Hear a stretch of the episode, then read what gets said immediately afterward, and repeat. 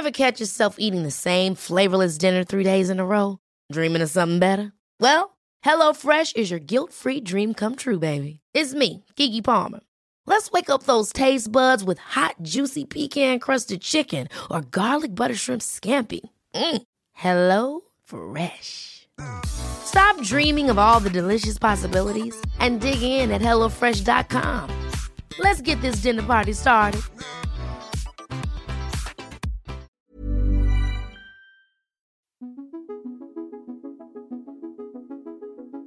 Vous écoutez Tuto Conquérir le Monde, Déminage, épisode 9. Bonjour et bienvenue dans ce nouvel épisode de Déminage. Aujourd'hui, je voudrais m'attaquer à une autre forme d'impuissance, celle qui prend souvent les avatars de l'autocensure, mais qui hésite entre l'ignorance et la peur. Tout un programme. les épisodes de déminage sont intemporels. A priori, ça va marcher quelle que soit l'actualité, la temporalité de ton écoute. Cet épisode ne fait pas exception, néanmoins, il m'a été inspiré par l'actualité. En effet, l'actualité de ce mois de janvier 2020 a été émaillée de nombreux débats. L'affaire Matzneff a remis sur le devant de la scène le sempiternel Séparer l'homme de l'artiste. J'en ai d'ailleurs fait deux épisodes de J'ai pas d'avis mais j'en veux un, l'un sur Séparer l'homme de l'artiste en général, et l'autre sur le cas Matzneff en particulier.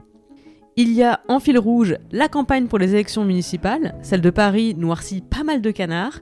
Je sais pas si vous suivez ça, mais moi, ça me passionne. Il y a également eu l'affaire Mila, là aussi je vous renvoie vers l'épisode de J'ai pas d'avis mais j'en veux un de Charlie en Mila. Et il y a eu, encore plus récemment, toute une polémique autour des propos de Margaret Stern, militante féministe, à propos de certaines méthodes de transactivisme. Alors je ne vais pas rentrer dans les détails de chaque polémique, chaque débat, déjà parce que ce serait beaucoup trop long, et surtout parce que je n'ai pas vocation à trancher ces débats. En revanche, je voudrais adresser une récurrence de nombreux débats aujourd'hui dans les espaces publics numériques ou physiques. Le silence. Le silence de toutes celles et ceux qui ne participent pas aux discussions, qui participent timidement, un like par-ci, un RT par-là, un react en message privé, et de toutes celles et ceux qui n'ont pas d'avis ou qui n'osent pas l'exprimer. Je voudrais parler aujourd'hui plus précisément à cette dernière catégorie. Je n'ose pas m'exprimer sur un sujet. Nous allons donc déminer le terrain de l'expression de conviction. Ok, c'est parti.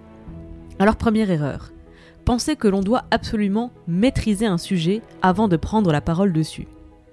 Il y a une différence fondamentale entre réfléchir à un sujet et en maîtriser tous les aspects.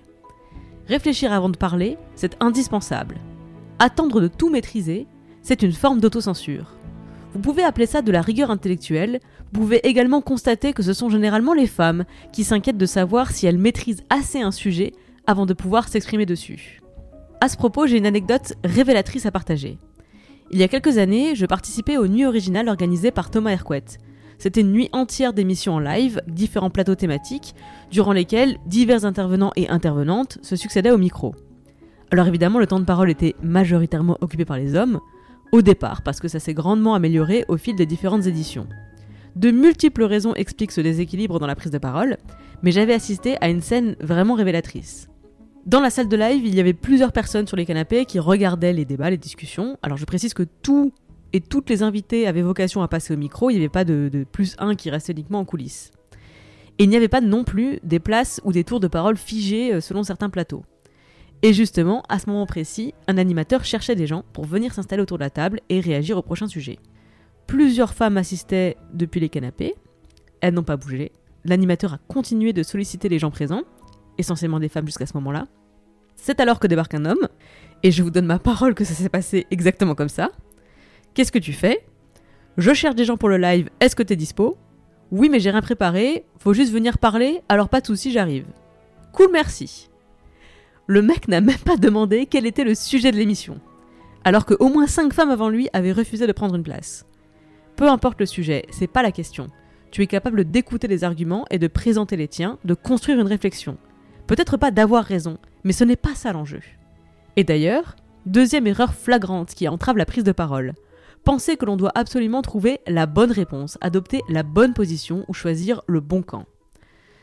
On m'a longtemps rétorqué quand j'étais plus jeune que je ne supportais pas avoir tort. La réalité, c'est que je ne supportais pas qu'on décrète la fin d'un débat ou d'une discussion sur la base d'une conclusion à laquelle je n'adhérais pas. La réalité, c'est que dans un nombre incalculable de situations, il n'est pas question de raison ou de tort. C'est particulièrement vrai par exemple dans le champ politique.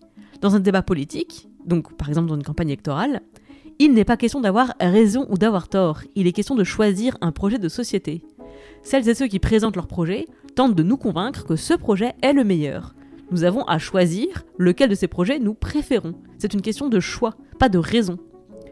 Ce qui est intéressant, ce n'est pas de décider, encore moins de décréter qui aurait raison ou tort sur son projet.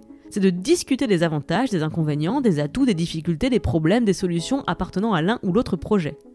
Donc il n'y a pas lieu de se sentir illégitime à participer à un débat politique ou portant sur des projets politiques, puisqu'il n'y a pas de bonne réponse en réalité. Il y a la réponse qui est la bonne pour toi, selon tes convictions, selon les arguments que tu verses au débat.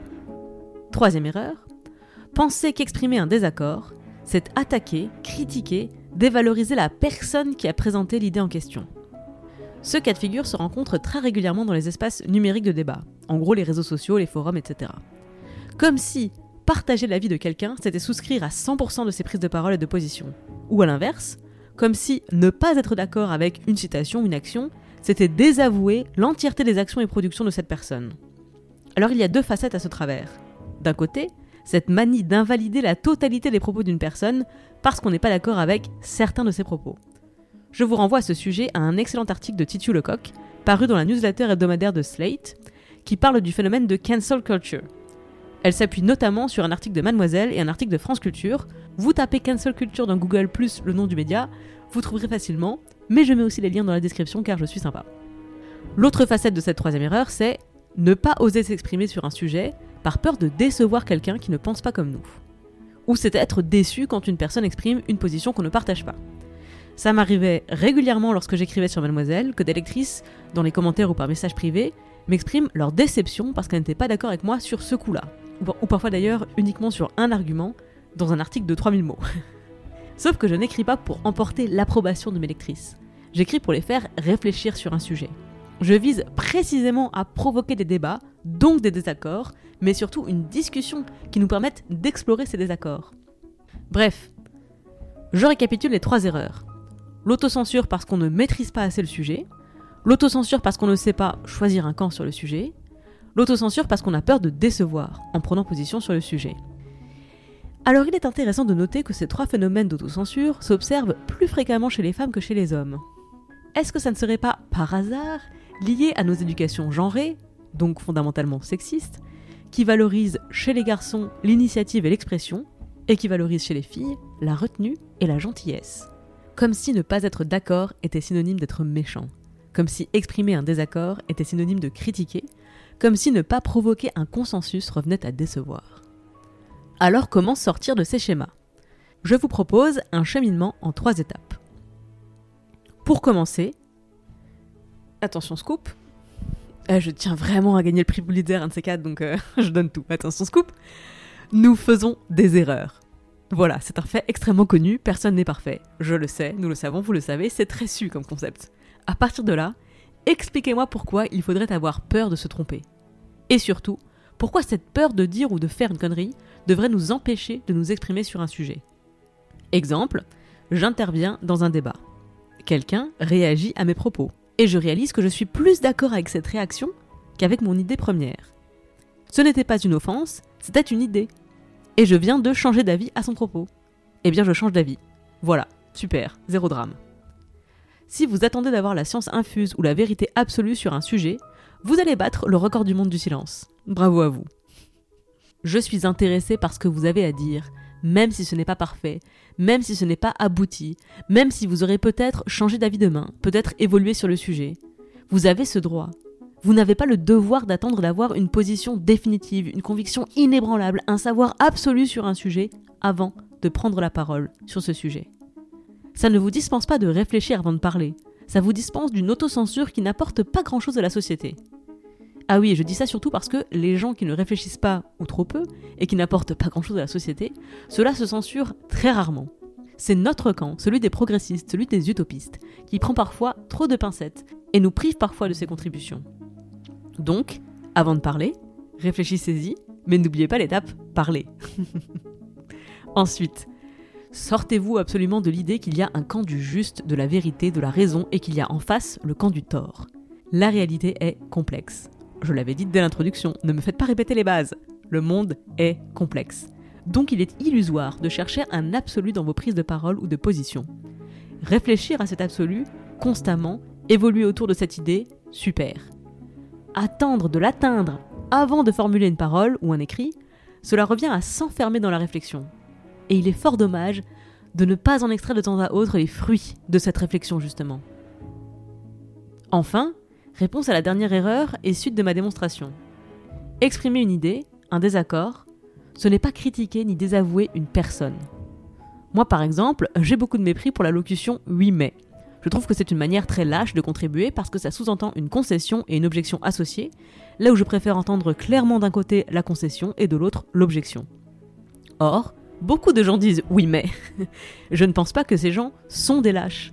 Je ne les connais pas, et c'est franchement péremptoire de juger du courage de quelqu'un sur la base d'une tournure de phrase.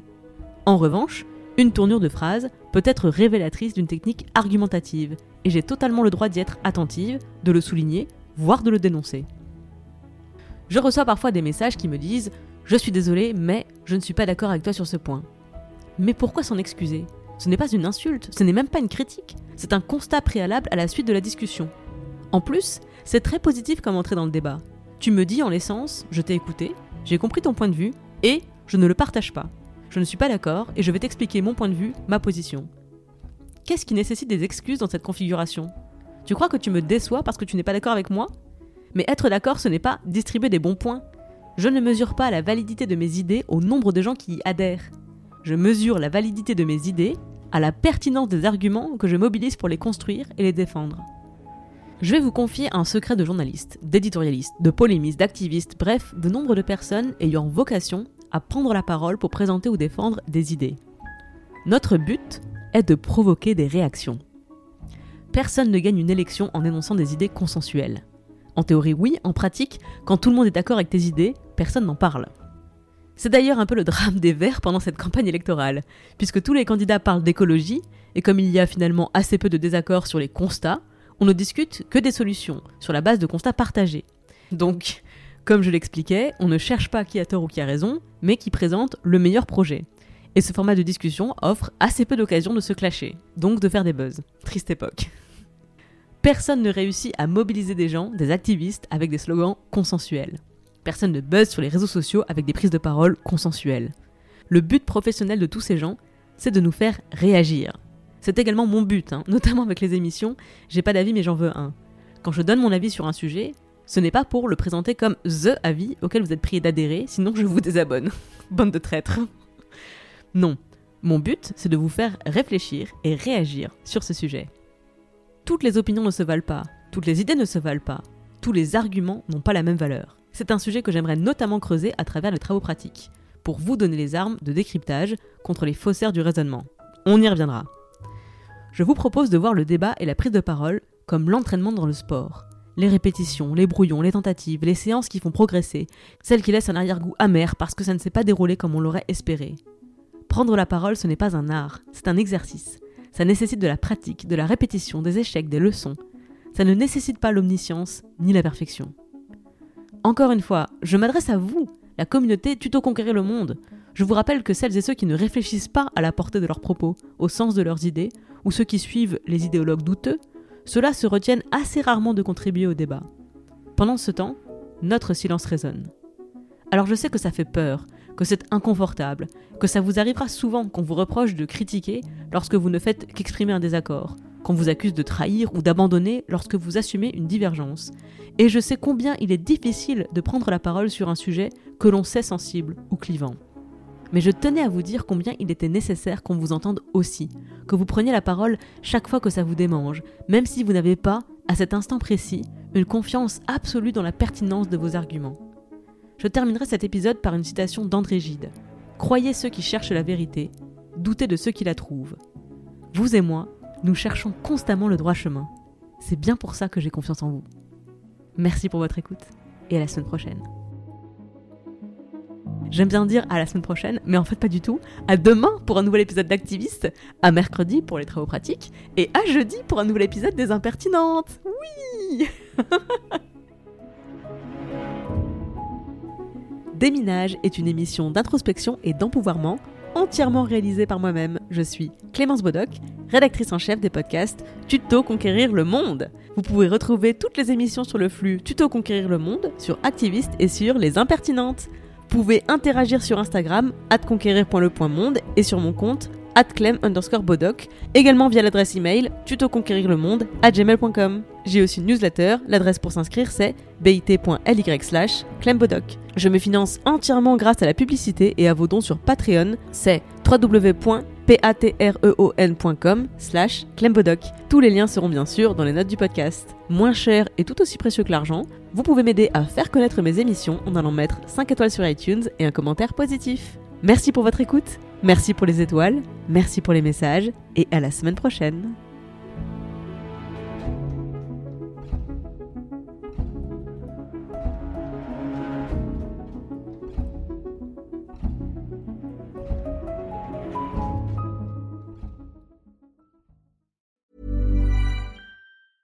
Planning for your next trip? Elevate your travel style with Quince. Quince has all the jet setting essentials you'll want for your next getaway, like European linen, premium luggage options, buttery soft Italian leather bags, and so much more. And is all priced at 50 to 80% less than similar brands. Plus, Quince only works with factories that use safe and ethical manufacturing practices. Pack your bags with high-quality essentials you'll be wearing for vacations to come with Quince. Go to quince.com slash pack for free shipping and 365-day returns.